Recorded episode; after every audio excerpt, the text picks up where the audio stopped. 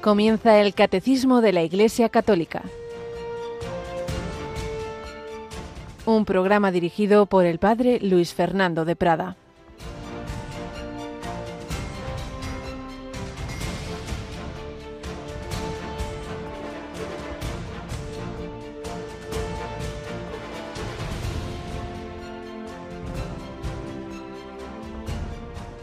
Jesús les dijo, ¿por qué os alarmáis? ¿Por qué surgen dudas en vuestro corazón? Mirad mis manos y mis pies, soy yo en persona. Palpadme y daos cuenta de que un espíritu no tiene carne y huesos como veis que yo tengo. Dicho esto, les mostró las manos y los pies. Alabado sean Jesús, María y José. Muy buenos días en este jueves de la octava de Pascua, 13 de abril Seguimos leyendo relatos de apariciones de Jesús a esos apóstoles que, vamos, no creían, no lo esperaban por ningún lado. La, cosa más ridícula es pensar que se inventaron la resurrección esos hombres que salieron huyendo, que los propios evangelios dejan mal a sus jefes, a sus apóstoles, al jefe de los apóstoles, a Pedro, que, que huyeron en la pasión y se van a inventar la resurrección. Sí, eh, para eso estaban los pobres. Y ya vemos cómo dudan? ¿Por qué surgen dudas en vuestro corazón? Y qué bonito, pues, cómo el Señor les muestra que Él es el Hijo de Dios, que está resucitado, pero que no es un fantasma, que tiene carne y huesos. Más aún, les muestra las manos y los pies. ¿Y por qué? Bueno, pues porque ahí están las, las señales de la pasión, porque el Señor resucitado ha querido que eternamente queden en ese cuerpo glorioso las marcas de su amor extremo. Por eso cuando el más duro todavía de creer que fue Santo Tomás, una semana después ve a Jesús y había exigido esa prueba, que si no veo y meto el dedo en, en sus llagas, etcétera, el Señor se las muestra esas llagas. ¡Qué maravilla! Pues sí, hemos sido amados de esa manera. Jesús sí que tiene un tatuaje de los buenos, el tatuaje del amor el tatuaje que, es mucho más que un tatuaje, que son esos las marcas de esos clavos y de esa lanzada que entró, que traspasó su costado. Y esto es la Iglesia, Cristo resucitado y vivo, que se nos comunica a través de, de, los sacramentos, de la liturgia, de una manera muy, muy especial del que estamos ahora tratando, la Eucaristía. Está ese cuerpo, no como, como un resto, como una reliquia, no, no, que está vivito, está vivo. Cristo quiere abrazarte, quiere que entres en esas llagas, que entres en ese corazón. Y es lo que vamos viviendo en esta Pascua y para ello pues vamos recibiendo muchas ayudas. Una que por cierto se nos olvidó comentaros estos días y tenemos un, uno de nuestros sacerdotes colaboradores, cada semana nos manda un mensaje. Javi Pérez, buenos días. Buenos días, padre. Cuéntales a nuestros oyentes qué es eso de un mensajito semanal del padre Francisco Casas, ¿verdad? Pues así es, es el, un mensaje, un microespacio que nos ha preparado el padre Francisco Casas para estos domingos del tiempo de Pascua. Es una breve reflexión para vivir este día del Señor con alegría y sentido. Este espacio se ofrecerá en la víspera, después de la Santa Misa del sábado a las 8 de la tarde y también el propio domingo después de la misa de las 10 de la mañana, hora peninsular, una hora menos en Canarias. Como saben, el padre Francisco Casas le conocerán porque dirige en Radio María el programa Todo Tuyo María, que se emite los sábados a las 6 de la mañana.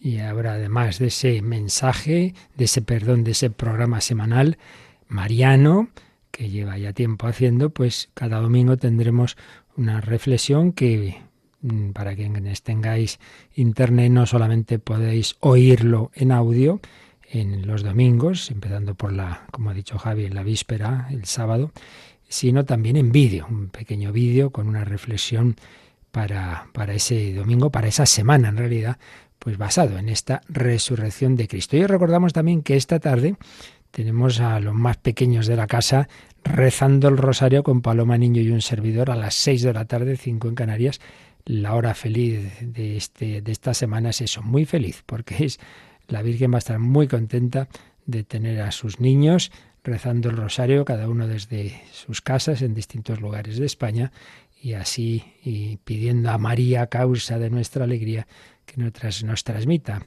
esa alegría que ella recibió al poder abrazar a Jesús resucitado. Pues nada, seguimos adelante viendo también cómo se alternaban en la vida de la familia de Luis Martín y Celia Green, se alternaban las alegrías y los dolores. Ahora estamos en un capítulo especialmente de sufrimiento, pero transfigurado por la fe, por la esperanza, por la gracia de Dios. Todo se vive de otra manera, como hemos estado viendo en textos impresionantes de esa mujer que a pesar de ir perdiendo sus hijos y de otras dificultades, no tenía nunca esa, esa desesperación o esa rebeldía de tantas personas que viven sin Dios.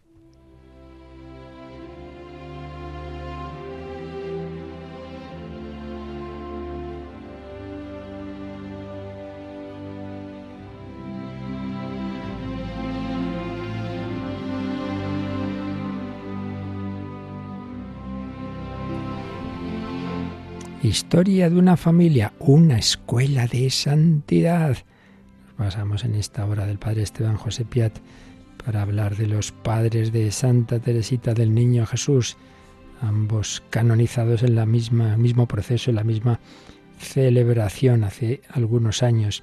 Estábamos viendo capítulos sobre los momentos duros que iban pasando, titulado el capítulo La familia bajo la tempestad, y en efecto habían perdido una bebecita, el cuarto hijo que pierden, y como su madre le escribía a su cuñada, que también había perdido un niño, ya lo ves, querida hermana mía, es un gran bien tener angelitos en el cielo, aunque no es menos doloroso para la naturaleza el perderlos. He aquí las grandes tribulaciones de nuestra vida. Pues aquí vemos, por un lado, su humanidad, su naturalidad, es doloroso, ¿cómo no? Para una madre el perder a un niño, pero a la vez esa dimensión de fe que hoy tanto falta. Un gran bien tener esos hijos en el cielo. En otro momento recordamos aquella expresión que decía, cuatro de mis hijos están ya bien colocados. Sí, ya estaban colocados en el cielo. Pero además de estas tribulaciones familiares, resulta que el momento era muy complicado en la historia de Europa, en la historia de Francia. Hay una se declara una guerra entre Prusia y Francia, invaden los alemanes. Entonces, pues tenemos ahí el cerco de Metz, la capitulación de Sedan, la caída del Segundo Imperio, París asediado, momentos muy complicados también pues van creciendo los movimientos revolucionarios, siempre al final eh, contra la Iglesia, en último término siempre la culpa de todo, ya sabemos, eh, asesinatos de sacerdotes del obispo de París, como por cierto había anunciado bastantes años antes la Virgen en la primera de sus grandes apariciones de esta época moderna, la que tuvo lugar precisamente en París, en la Guy de esa aparición a Santa Catalina Labouré con el ofrecimiento de lo que llamamos la medalla milagrosa. La Virgen había anunciado todo esto y por ello nos daba especiales ayudas y remedios simbolizados o sintetizados en esa medalla milagrosa.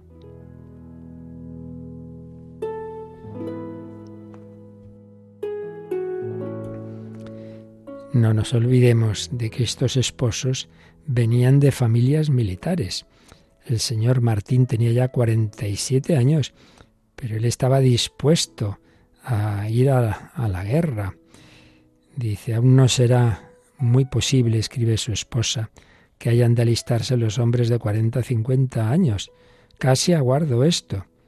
Mi marido no se emociona por nada, no pediría para él dispensa, y afirma con frecuencia que de quedar libre se alistará entre los francotiradores. Sí, pensaba que esa defensa era una guerra justa, pero bueno, no llegó el caso. Y por otro lado, aquí es donde vemos la armonía de las virtudes, si por un lado estaba dispuesto, si hacía falta, a luchar, por otro lado, sin ningún tipo de odio al enemigo, y eso se demostró porque cuando los alemanes entran en Francia y ocupan distintas localidades, también ocupan Alençon, donde ellos vivían.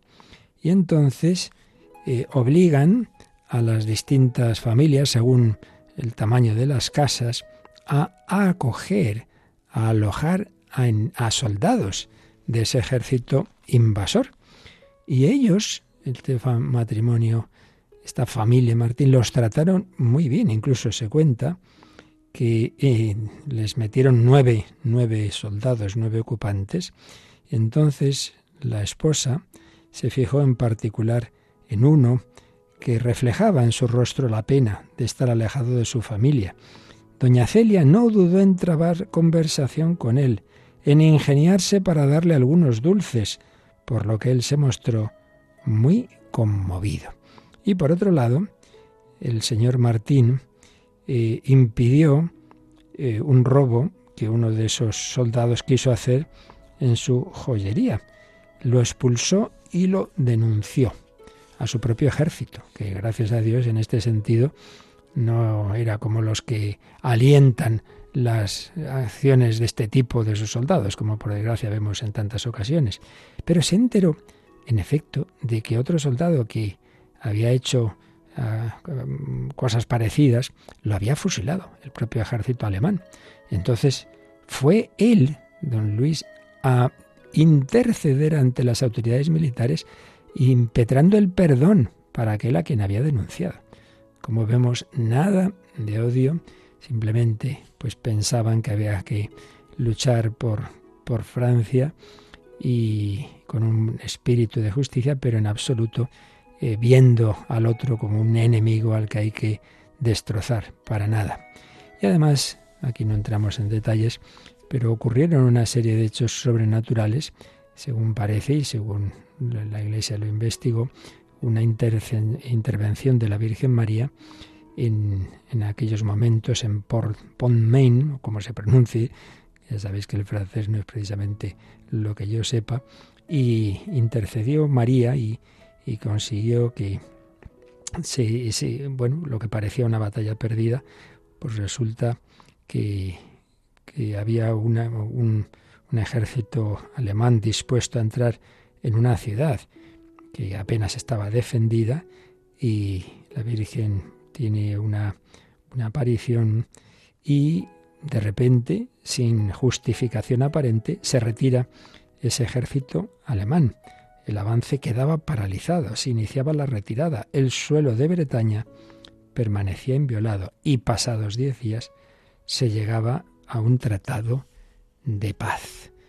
Bueno, pero más allá de este detalle, en lo que nos estamos fijando es en esa familia que también, además de sus tribulaciones eh, propias de, sobre todo de las enfermedades, la madre que estaba enferma y esos niños que, que tantos de ellos enfermaron y, y de hecho murieron cuatro, pues además iban viviendo todas estas tribulaciones Mm, de tipo nacional. Pues esto nos pasa a nosotros. Vivimos en este mundo con los momentos mejores y peores, con circunstancias personales, familiares, nacionales y mundiales, donde Dios nos haya puesto.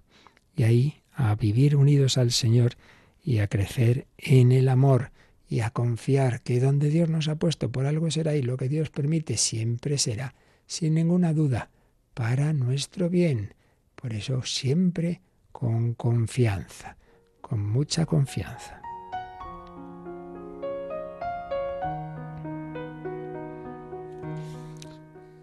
Y terminamos este capítulo sobre estas dificultades y sufrimientos con estas reflexiones del padre José Piat sobre la madre de familia, sobre esta mujer, Celia se ve agrandarse e imponerse cada día más al lado del Padre la figura ideal de la Madre. ¿Cómo no admirar a esta mujer de naturaleza endeble, anticipadamente herida de un mal incurable, el cáncer, que en 14 años ha tenido nueve alumbramientos, seis duelos en 64 meses, por no citar las enfermedades en la que es enfermera, juntando a los cuidados del hogar la dirección de una fábrica de encajes, y llega a declarar, en los momentos de agobio, estar de pie desde las cuatro y media de la mañana hasta las once de la noche,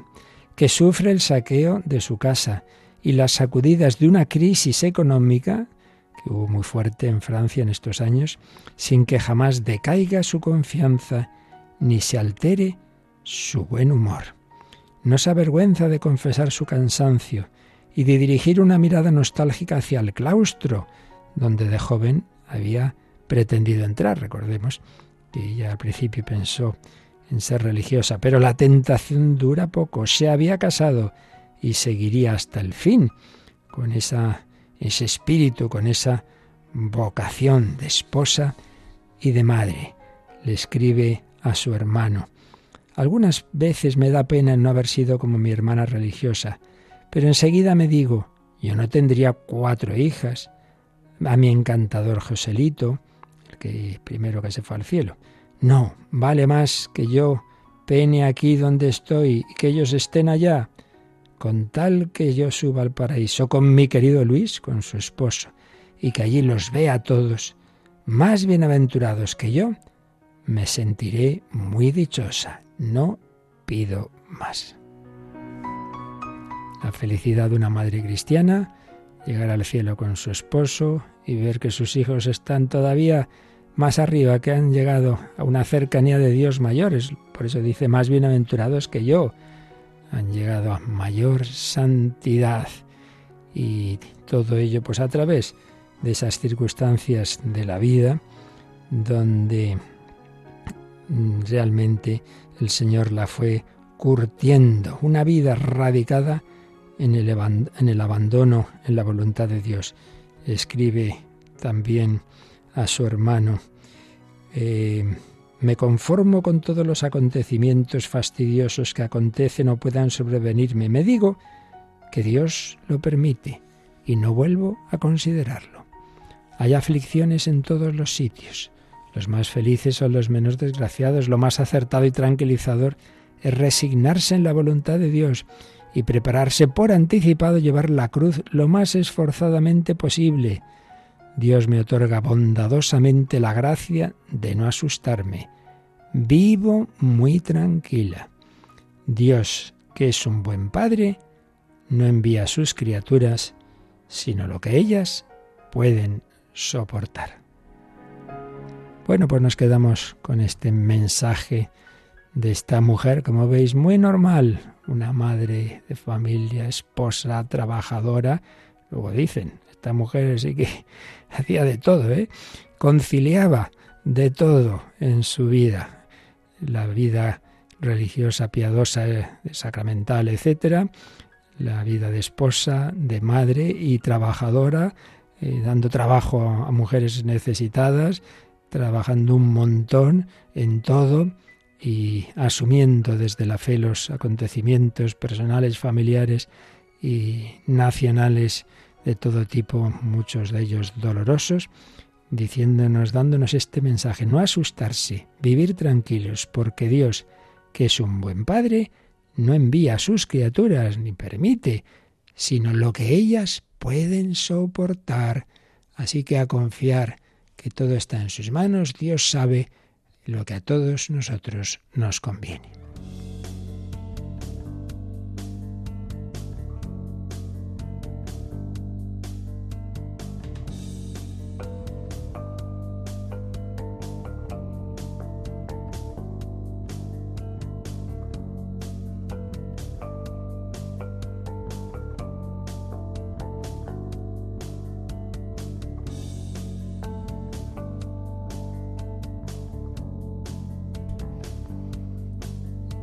Bueno, y para ello recibía esa fuerza de la gracia de Dios en su unión con Él y muy especialmente en la participación en la Santa Misa, en la Eucaristía.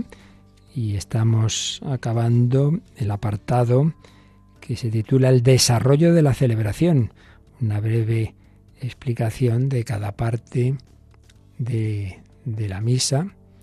Eh, que estamos viendo y estábamos en, la, parte central, la anáfora o plegaria eucarística, que empieza con el prefacio, que llega luego la epíclesis, esa invocación al Espíritu Santo, para que haga la transformación del pan y vino en el cuerpo y la sangre de Cristo por las palabras de Jesús que se dicen a continuación, el relato de la institución, y luego veíamos que tras ese relato se hace una breve anamnesis o memorial de los acontecimientos básicos de nuestro Señor Jesucristo en su pasión, muerte, descenso al Seol, resurrección, ascensión a la derecha del Padre, enviándonos el Espíritu Santo y siempre con la actitud de espera de su segunda venida, de su retorno glorioso. Y después estábamos viendo que en la liturgia de la misa vienen las intercesiones, es decir, eh, tomamos conciencia de que no estamos celebrando solo los que estamos ahí, en ese grupo que pueda estar participando en una misa, sino que toda celebración eucarística es de la Iglesia universal. La Iglesia universal, empezando por la del cielo, y luego pues en la tierra no solo los que estamos en esa parroquia o en esa diócesis, sino toda la iglesia. Y por eso mm, recordábamos como hay siempre el pedir eh, por el Papa, por el obispo del lugar. Por ejemplo, veíamos en la plegaria eucarística cuarta.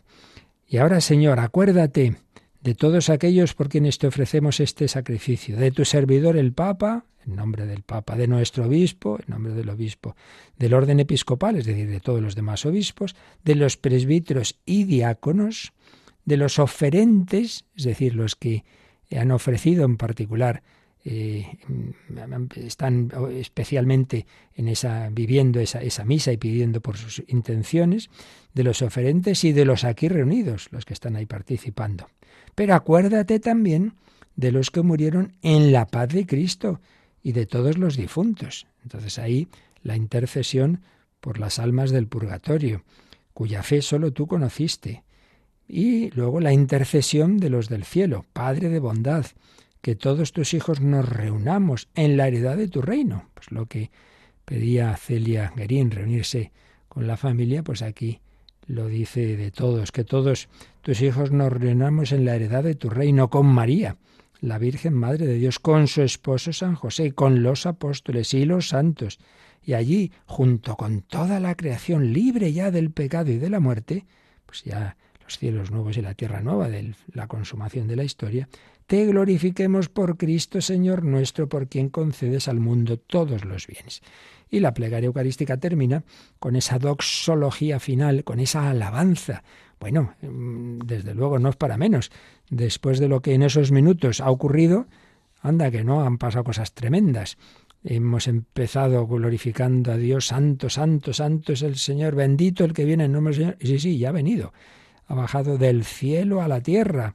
El Señor se ha hecho presente. El Espíritu Santo ha actuado y esas palabras de Jesús han transformado el pan y vino en su cuerpo y sangre y lo hemos acogido, hemos recordado cómo eso que, que ese Jesús que se ha hecho ahí presente vivió esos acontecimientos por cada uno de nosotros, su pasión, su muerte, su resurrección, y es el mejor momento para eh, sentirnos miembros de esa gran familia de la Iglesia, una Iglesia que está en el cielo, que está en Jesús, que está la Virgen, que está San José, que están los santos, que están los ángeles, pero una Iglesia que también tiene esos miembros purificándose en el purgatorio, intercedemos por ellos, y que está aquí en la tierra, que tiene una cabeza visible, que es el sucesor de Pedro, el Papa, y luego los obispos en sus eh, a la cabeza de sus diócesis y, todos los demás, presbíteros, diáconos, laicos, todos, todos, y bueno, y luego ya especialmente los que están ahí en esa misa y los que han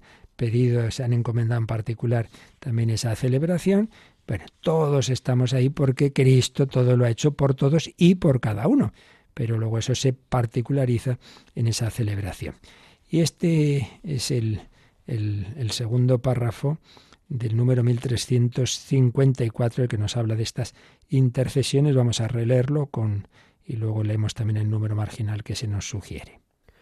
En las intercesiones, la Iglesia expresa que la Eucaristía se celebra en comunión con toda la Iglesia del cielo y de la tierra, de los vivos y de los difuntos, y en comunión con los pastores de la Iglesia, el Papa, el obispo de la diócesis, su presbiterio y sus diáconos, y todos los obispos del mundo entero con sus iglesias. Bueno, pues como veis este párrafo resume lo que, lo que os he dicho. Cada Eucaristía se celebra en comunión con toda la Iglesia del cielo y de la tierra, los vivos y los difuntos. Eso por un lado, los tres eh, estados de, de, la Iglesia. Y por otro lado, en comunión con los pastores de la Iglesia.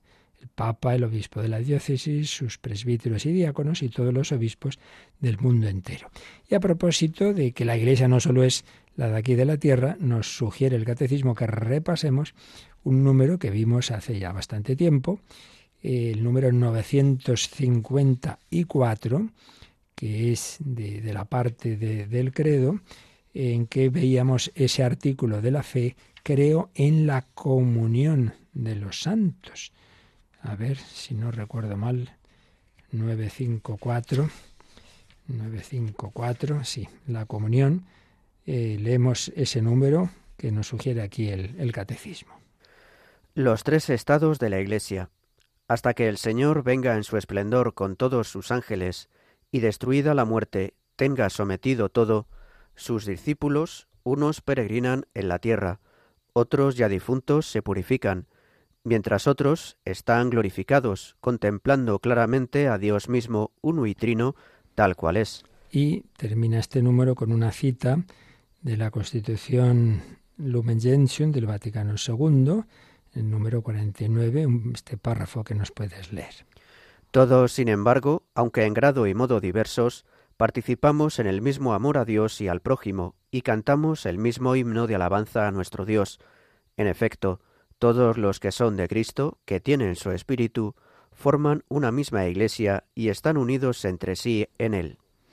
Pues sí, en ese artículo del credo, creo en la comunión de los santos, se nos habla de esa comunión de, de, todos aquellos que han aceptado esa invitación a vivir en Dios y desde Dios y a participar en ese banquete. Los que ya han llegado al cielo, pero fijaos en lo que hemos leído en este, en este párrafo de la Lumen Gentium. Todos, aunque en grado y modo diversos. ¿Qué quiere esto decir? Bueno, lo hemos explicado muchas veces, pero siempre hay que insistir en ello. El cielo, como, como los otros estados, como el purgatorio, como el infierno, no es que es un sitio en que hay, ala, adentro, todos a mogollón, que dirían los jóvenes. No, no, no es eso. Es ante todo una relación personal con la Santísima Trinidad. Y las relaciones interpersonales nunca son idénticas. Eh, unos padres tienen varios hijos. Bueno, pues con cada uno los querrán a todos mucho, pero siempre con cada uno en relación personal. Yo tengo muchos amigos, bueno, pero con cada uno es una relación distinta. Bueno, pues todo depende, la situación de cada uno en el más allá, depende de, de cuál ha sido esa relación con, con el Señor que uno en la tierra ha ido creciendo, ha ido, ha ido teniendo, ha ido avanzando, o no. Y claro, por eso, por eso, no, no es simplemente cuestión de salvarse, hombre, eso es lo principal, de que uno al final de su vida pues esté en ese lado de los que han aceptado esa invitación al banquete celestial. Pero es que no es lo mismo, no es lo mismo salvarse por los pelos, bueno, menos mal, que, que, claro, que haber ido avanzando en la vida, en la intimidad con Dios, porque esa intimidad con Dios, esa relación personal con Él, eh, que hayas llegado a tener, por un lado, por la gracia que Dios ofrece, porque a cada uno de ellos le lleva por un camino. Él es muy libre, no faltaría más, pero luego también depende de nuestra respuesta. Recordemos la parábola de los talentos. Uno se le da diez, otro cinco, otro no, pero luego depende qué se hace con esos talentos que Dios nos da. Entonces no hay dos situaciones iguales. En el más allá, como no hay dos relaciones espirituales idénticas aquí, pues no, pues no porque esto es un tema siempre muy personal. Por eso dice en grado y modo diversos. No hay dos bienaventurados en la misma situación. Eso que leíamos en Celia Que decía, uy, yo encantada que mis hijos estén todavía más cerca de Dios, con tal de que yo esté ahí, pero, pero ellos pueden estar más, bueno. Pero todos, dice este número, aunque en grado y modo diversos, todos participamos en el mismo amor a Dios y al prójimo. Si la moral cristiana se resume en el amor a Dios y en el amor al prójimo, en un corazón filial y fraternal, también la, la felicidad del cielo tiene el componente fundamental, por supuesto, es ver a Dios, disfrutar de Él, disfrutar de esa felicidad infinita, de, de, por fin, digamos, esos deseos nuestros de verdad, de belleza, de amor, quedan saciados contemplando Él, pero también, también el disfrute de, esa relación de unos con otros, eh, que, que, tantas veces aquí pues, pues no las sabemos llevar bien y tenemos nuestros roces y, y, sufrimos, bueno, pues ahí se acabó. Ahí todo está purificado y entonces uno se alegra en vez de envidiarse, en vez de envidiar, como tantas veces ocurre aquí, los celos, a veces el hermanito que ha nacido, entonces el otro ya tiene celos. No, no, al revés. Allí cada uno se alegra de la felicidad del otro. Entonces todos participamos en el mismo amor a Dios y al prójimo. Bueno, pues esto se, se visibiliza en la misa. Todos comulgamos al mismo Cristo. Eso sí, la comunión de cada uno es personal. A cada uno le dirá al Señor lo que le tenga que decir. Y eso es justamente a lo que vamos a ir enseguida. Al siguiente número que nos habla de la comunión. Esa comunión en la que, como sabéis, pues invocamos al Cordero de Dios que quita el pecado del mundo. Pues nos quedamos un momentito pensándolo, meditándolo, para entrar ya enseguida a leer ese, ese número que nos habla de la comunión.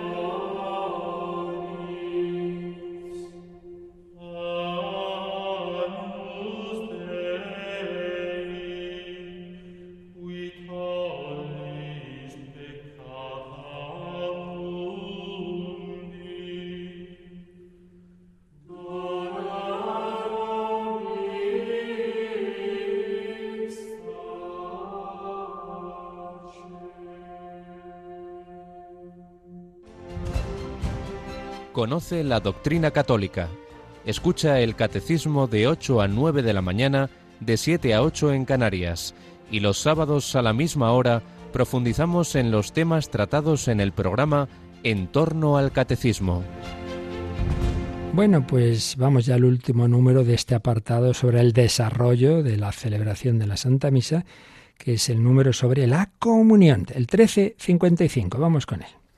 En la comunión, precedida por la oración del Señor y de la fracción del pan, los fieles reciben el pan del cielo y el cáliz de la salvación, el cuerpo y la sangre de Cristo que se entregó para la vida del mundo. Y nos cita un texto de ese relato que ya habíamos visto otra parte, que escribió San Justino a un emperador contando cómo era la celebración que hacían los cristianos de la misa. Y entonces sobre esta parte escribía esto que nos cita aquí el catecismo. Porque este pan y este vino han sido, según la expresión antigua, eucaristizados, llamamos a este alimento Eucaristía, y nadie puede tomar parte en él si no cree la verdad de lo que se enseña entre nosotros, si no ha recibido el baño para el perdón de los pecados y el nuevo nacimiento, y si no vive según los preceptos de Cristo. La primera frase es, la pone el catecismo, este pan y este vino han sido, según la expresión antigua, eucaristizados, pero luego viene la cita textual de esta apología de San Justino. Llamamos a este alimento, le explica al emperador pagano, llamamos a este alimento Eucaristía, y nadie puede tomar parte de él si no cree en la verdad de lo que se enseña entre nosotros. Fijaos cómo esto no son cosas que se hayan dicho en no sé qué siglo, sino desde el primer momento estaba claro que solo se puede, puede comulgar, claro, el que tiene esa fe católica. Si no ha recibido el baño para el perdón de los pecados y el nuevo nacimiento, el bautismo, claro, el primer sacramento es el bautismo. Si no estás bautizado no puedes comulgar, no puedes recibir ningún otro sacramento. Y si no vives según los preceptos de Cristo, mira, es decir, estaba claro también que si uno vive en una situación objetiva de pecado grave, pues tampoco puede comulgar. Esto ya lo decía San Justino. Pero vamos a lo que ahora nos interesa, porque aquí directamente lo que queremos es ver lo, esencial de, estos ritos de, de la misa, porque luego después ya vamos a entrar en el resto del tratado de Eucaristía que nos da el catecismo, es donde ya vamos a mirar a fondo teológicamente eh, lo que hay, lo que realmente ocurre en la misa. Esto ha sido solamente como una descripción rápida de las partes, los, los elementos de la celebración, ¿no? Entonces, vamos, empezamos el número 1355 que nos dice, en la comunión precedida por la oración del Señor y de la fracción del pan.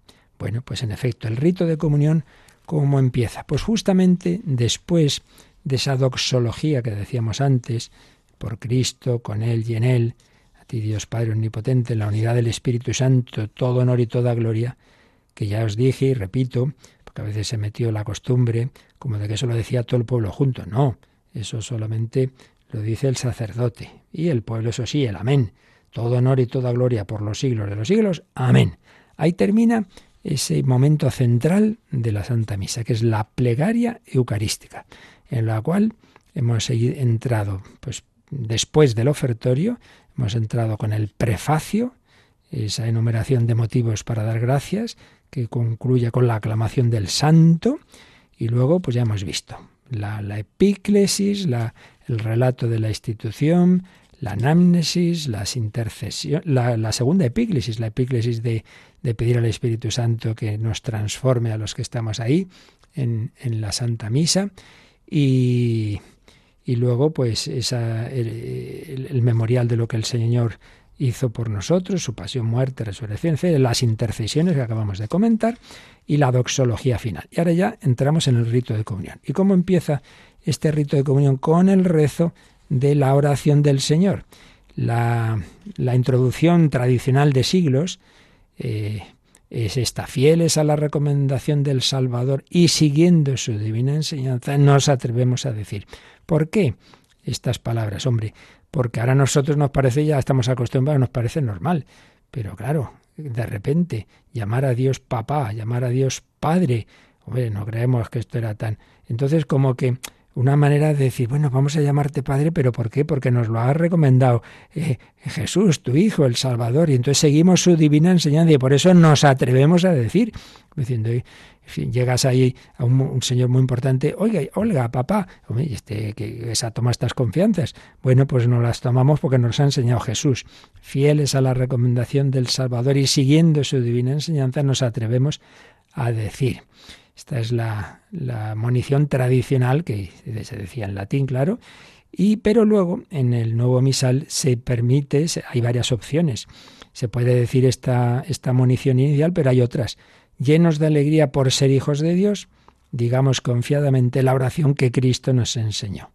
Otra, el amor de Dios ha sido derramado en nuestros corazones con el Espíritu Santo que se nos ha dado, digamos con fe y esperanza. Otra, antes de participar en el banquete de la Eucaristía, signo de reconciliación y vínculo de unión fraterna, oremos juntos como el Señor nos ha enseñado. Y dicen los liturgistas que en este tipo de municiones, cuando el misal da varias opciones, pues también se sobreentiende que, hombre, que luego uno puede, el sacerdote puede decir algo parecido, no tiene por qué ser exactamente tal cual. Estas o parecidas palabras puede hacer otro tipo de munición porque eso no es nada de las partes, digamos, esenciales que no se deben variar en absoluto. Entonces, después de esta introducción, ya viene el Padre Nuestro, que llamamos, que llama este número la oración del Señor, claro, la oración dominical, porque nos la enseñó el Señor, nos la enseñó Jesús. Después viene esta oración que decía Benedicto XVI en, eh, si no recuerdo mal, en Jesús de Nazaret, eh, que es, es un recuerdo también de momentos de tribulación en la vida de la, de la humanidad y de la Iglesia. Entonces ahí se ve, pues, pues eso, que, que igual que Jesús en Gesemaní, si es posible, pase de mí este cáliz, pues le decimos al Señor, líbranos, Señor, de todos los males y concédenos la paz en nuestros días, para que, ayudados por tu misericordia, vivamos siempre libres de pecado, lo primero que hay que pedir al Señor que nos aparte, pero también protegidos de toda perturbación ¿Veis? Hay como un deseo de paz. Mientras esperamos, siempre esa actitud de espera, la gloriosa venida de nuestro Salvador Jesucristo. Tuyo es el reino, tuyo el poder y la gloria por siempre, Señor. Cristo Rey, Él es el dueño de la historia. Y después viene el rito de la paz, porque hay que insistir que el cristianismo no es un espiritualismo que simplemente nos enseña a dirigirnos a Dios, sino que es toda una vida. La vida espiritual no simplemente, como a veces pensamos, es hacer oración. ¿Qué es la vida? ¿Qué tal va la vida espiritual? Bien, bien, la oración va muy bien. Oiga, la vida espiritual es la oración y es la caridad y es, y es el trabajo y es todo. La vida espiritual es la vida humana vivida en el Espíritu Santo. De ahí viene la palabra espiritual, movida por el Espíritu Santo movida por Él. Y por eso, antes de comulgar y recordando que Jesús dijo, si llevas al altar tu ofrenda y estás peleado con tu hermano, pues no, no, no, no, deja tu ofrenda y primero reconcíliate. Por eso viene el rito de la paz. Señor Jesucristo, que dijiste a tus apóstoles, aquí nos dirigimos directamente a Él, no al Padre. La paz os dejo, mi paz os doy. No tengas en cuenta nuestros pecados, sino la fe de tu iglesia. Eso también muy bonito, ¿no? No te fijes en, mí, que soy un pecador, sino en la fe que, tiene la Iglesia. Y conforme a tu palabra, concédele la paz y la unidad. Y luego, tú que vives y reinas por los siglos de los siglos, amén. La paz del Señor esté siempre con vosotros.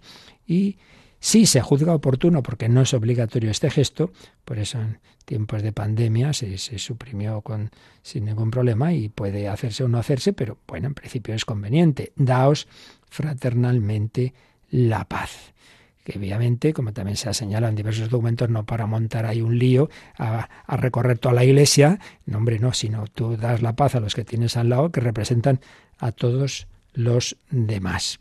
De hecho, vamos a leer en este documento que varias veces hemos ido a ver qué, ponía Benedicto XVI en Sacramentum Caritatis, esa exhortación apostólica post-sinodal, pues va comentando varias de estas dimensiones y varias de estas partes de la misa, y sobre el rito de la paz, el número 49, decía esto. La Eucaristía es por su naturaleza sacramento de paz. Esta dimensión del misterio eucarístico se expresa en la celebración litúrgica de manera específica con el rito de la paz. Se trata indudablemente de un signo de gran valor. En nuestro tiempo tan lleno de conflictos este gesto adquiere también desde el punto de vista de la sensibilidad común un relieve especial, ya que la Iglesia siente cada vez más como tarea propia pedir a Dios el don de la paz y la unidad para sí misma y para toda la familia humana. La paz es ciertamente un anhelo irreprimible en el corazón de cada uno. La Iglesia se hace portavoz de la petición de paz y reconciliación que surge del alma de toda persona de buena voluntad dirigiéndola, esa petición, a aquel que es nuestra paz, una expresión de San Pablo en Efesios 2.14, y que puede pacificar a los pueblos e individuos, aun cuando fracasan las iniciativas humanas. Por ello se comprende la intensidad con que se vive frecuentemente el rito de la paz en la celebración litúrgica. Entonces, como veis hasta aquí, pues nos ha hablado de la importancia de este rito de la paz, de su sentido de este, en este tiempo, pero, pero ahora a continuación va a decir esto que yo os estaba mencionando.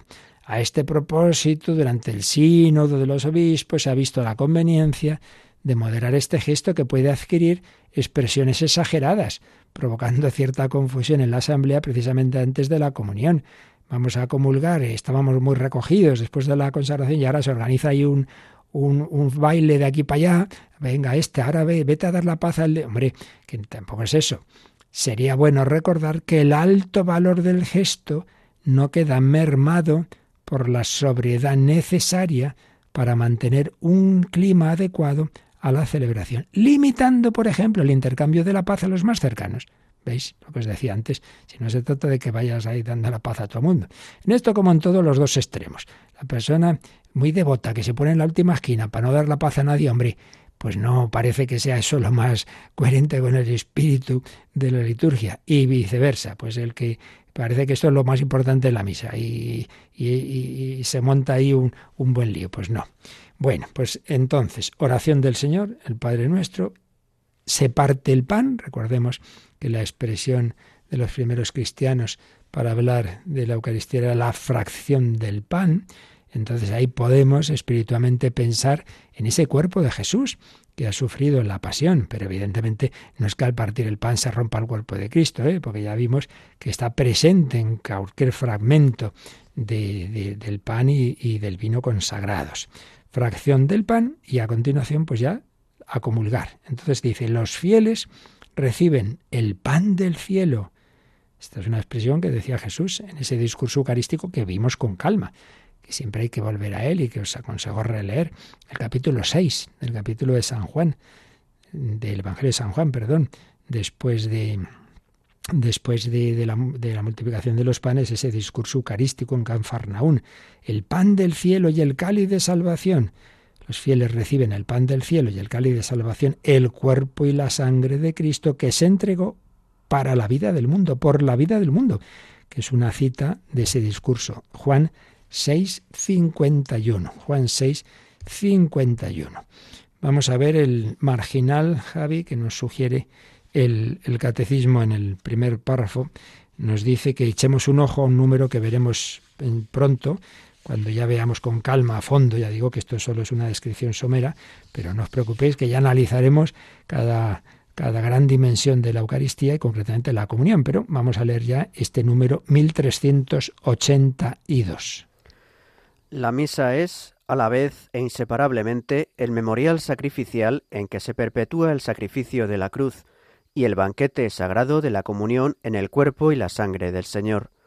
Pero la celebración del sacrificio eucarístico está totalmente orientada hacia la unión íntima de los fieles con Cristo por medio de la comunión. Comulgar es recibir a Cristo mismo que se entregó por nosotros.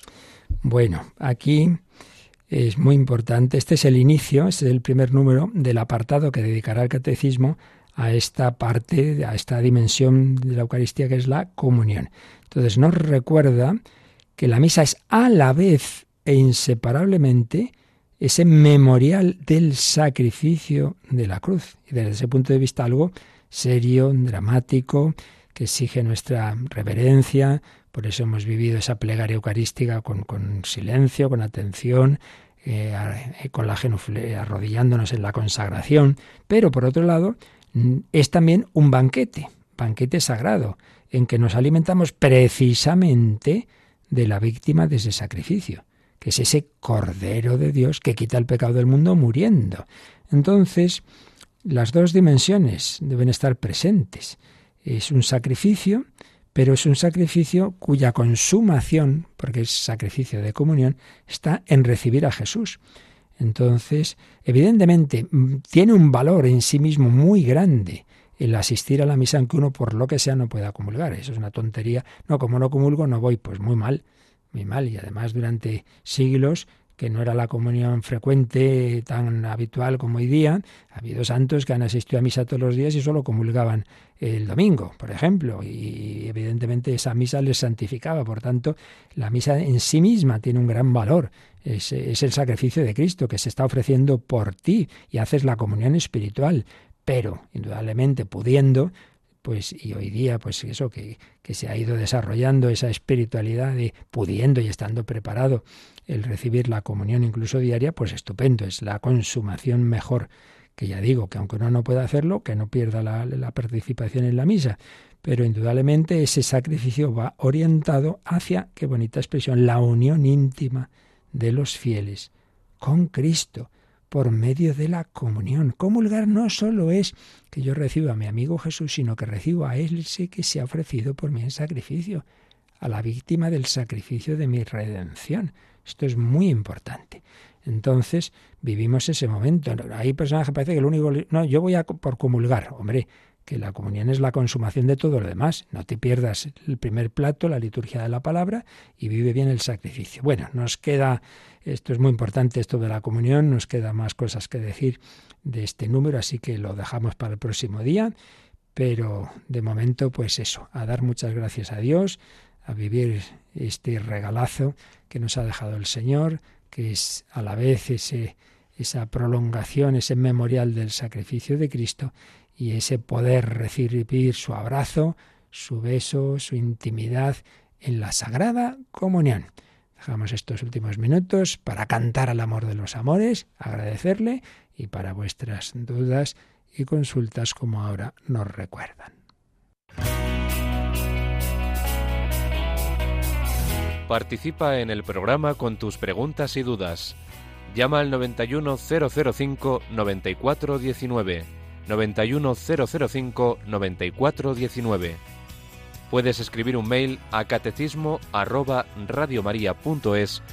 o escribirnos un mensaje al teléfono de WhatsApp 668 594 383 668 594 383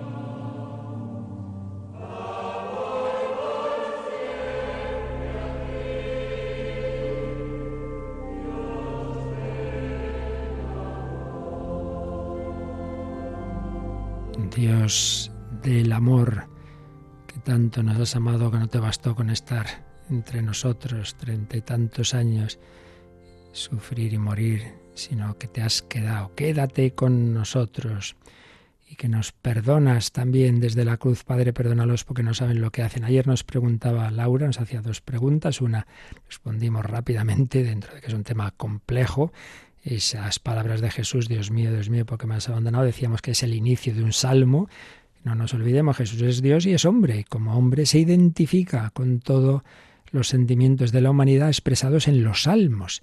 Entonces, al rezar ese salmo, está haciendo suyo ese sentimiento del hombre cuando se siente como abandonado de Dios. Y decíamos que, evidentemente, como hijo, el Hijo Eterno nunca está separado del Padre, siempre está unido al Padre, pero eso no quita que como hombre su alma de alguna manera siente en eso que dicen los místicos en su parte inferior, como que hay distintos niveles en nuestra psicología, esto es así, pero no puedo querer detenerme, siente ese abandono que en realidad ese es el abandono nuestro que hemos hecho de Dios por el pecado, pero como Jesús está uniéndose a nosotros para reparar nuestros pecados, quiere sentir en sí mismo esas consecuencias. Bueno, eso por un lado, pero es un salmo, es un salmo por otro lado que termina con la confianza en Dios. O sea, claro, el salmo que no hay que fijarse solo en la primera frase, que es la que cuenta el Evangelio. Y luego nos preguntaba también por esa palabra de Jesús eh, al ladrón, dice, hoy estarás conmigo en el paraíso. Dice, ¿cómo puede ser hoy?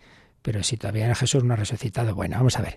El ladrón le dice, acuérdate de mí cuando vengas en tu reino. Entonces, primera respuesta. Cuando Jesús dice, no, no, no te preocupes que no, no solo me acordaré de ti cuando vuelva yo al final de la historia, hoy. Entonces ahí no es un hoy, no hay que tomar el hoy, hay que tener cuidado con las eh, alusiones de tiempo en, el, en, el, Evangelio, porque claro, además los judíos contaban los días de una manera distinta a nosotras, ¿eh? a nosotros, muchas veces nos hacemos líos con lo del tercer día, etcétera, ¿no? Entonces, el hoy es decir, mira, que esto es ahora, ahora ya me voy a acordar de ti. Por otro lado, eh, no es que esté diciendo Jesús que en ese día ya resucita, pero ¿qué es el cielo? Estar con Jesús. Bueno, pues el ladrón se va a ir con Jesús. Eso sí es verdad que ocurría, va a ocurrir en cuanto mueran los dos. Es verdad que de momento desciende donde están los justos del Antiguo Testamento. Bueno, pues ahí te vienes conmigo. Entonces, desde ese punto de vista, ya es el paraíso, porque está con Jesús. Ahora, es verdad que propiamente el cielo con mayúsculas no se abre hasta que Jesús resucite. Entonces, pues es todo como una, es decir, no te esperes, no hay que esperar al final de la historia, esto va a ocurrir ya, y en ese ya, ese primer momento de que también vas a estar conmigo, pero en el Seol, y luego ya se abre el cielo. Hoy estarás conmigo en el paraíso. Luego nos preguntaba otra persona, eh, el Viernes Santo, que no hay misa, en el oficio, al dirigirse uno hacia el altar se debe saludar igualmente, aunque no estén las formas, es decir, Jesús a saber, no está la presencia eucarística de Jesús, que es la más fuerte, en efecto, ante la cual hacemos la genuflexión, eh, pero hay otras formas de presencia. Y en concreto el Viernes Santo la Iglesia nos bueno siempre se debe hacer una inclinación al altar, ¿eh? eso por un lado porque representa a Cristo, aunque no sea esa presencia corporal, pero es una representación de Cristo y por eso también el sacerdote besa al altar al empezar la misa. Pero en concreto el Viernes Santo se hace genuflexión a la cruz. Cuando termina la misa, uy, perdón, la misa, cuando terminan los oficios de Viernes Santo, ese día no hay misa, eh, se pone, eh, se queda puesta ahí la, cruz que se ha venerado en los oficios y se hace genuflexión a la cruz. Entonces, no está la presencia corporal, pero es otra forma mm, de decir, bueno, oye, que la iglesia no está vacía, ¿eh? que aquí está el Señor con otro tipo de presencia y, en concreto, hemos venerado la cruz, pues hacemos genuflexión a la, a la cruz. ¿Y qué nos preguntaban ahora, Javi? Creo que ha habido otra llamada, ¿no? Sí, nos ha llamado Lidia y preguntaba, eh, bueno, por qué algunos sacerdotes eh, la plegaria eucarística improvisan y, bueno, parece que se inventan parte de la plegaria. Y luego, por otro lado, pues bueno, criticaba, bueno, le parecía mal que en la Eucaristía las oraciones que hacemos todos los fieles, el Padre Nuestro, Gloria, etcétera, porque a veces se hace deprisa y corriendo, que a veces pues a la gente mayor y no tan mayor eh, le cuesta seguir el ritmo. Y luego también eh, se pregunta por qué en el credo pues no se reza siempre artículo por artículo. Eh, creo que se refería pues eso al, credo niceno-constantinopolitano, el credo largo para entendernos, y esta, estas eran sus consultas. Bueno, vamos a ver, lo más fácil, o sea, lo que yo puedo responder más claramente es a lo último. Lo último es que hay muchos credos, es decir, muchos resúmenes que la historia de la Iglesia se han ido haciendo de la fe. Los más famosos, que son los que recoge el catecismo, son el que llamamos de los apóstoles, el más corto, y el niceno constantino el más largo, y la liturgia permite escoger uno u otro. Entonces, pues esto es así. Podría, podrían ser otros, pero la liturgia y la tradición de la Iglesia son los que han tenido más importancia, se puede escoger uno u otro. Yo intento alternar cuando yo celebro la misa para no ser siempre el mismo. Lo fácil es vamos al corto. Hombre, creo que es bueno los dos, pero esto es lo que dice la liturgia. Y luego lo otro, eso yo aquí no puedo responder. ¿Por qué hay sacerdotes que no hacen pues eso pregúnteselo a ellos. Yo sé que, que, en efecto se debe, se debe hacer lo que en esas partes, ya os he dicho que sí que hay partes en que se puede hacer sus propias adaptaciones, pero en efecto la plegaria eucarística no y se nos ha ido el tiempo, así que ya seguiremos con otras consultas. La bendición de Dios Todopoderoso, Padre, Hijo y Espíritu Santo, descienda sobre vosotros. Alabado sea Jesucristo.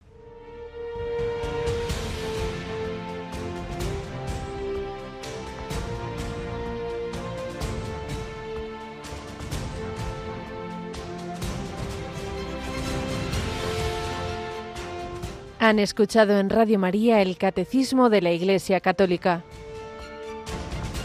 un programa dirigido por el Padre Luis Fernando de Prada.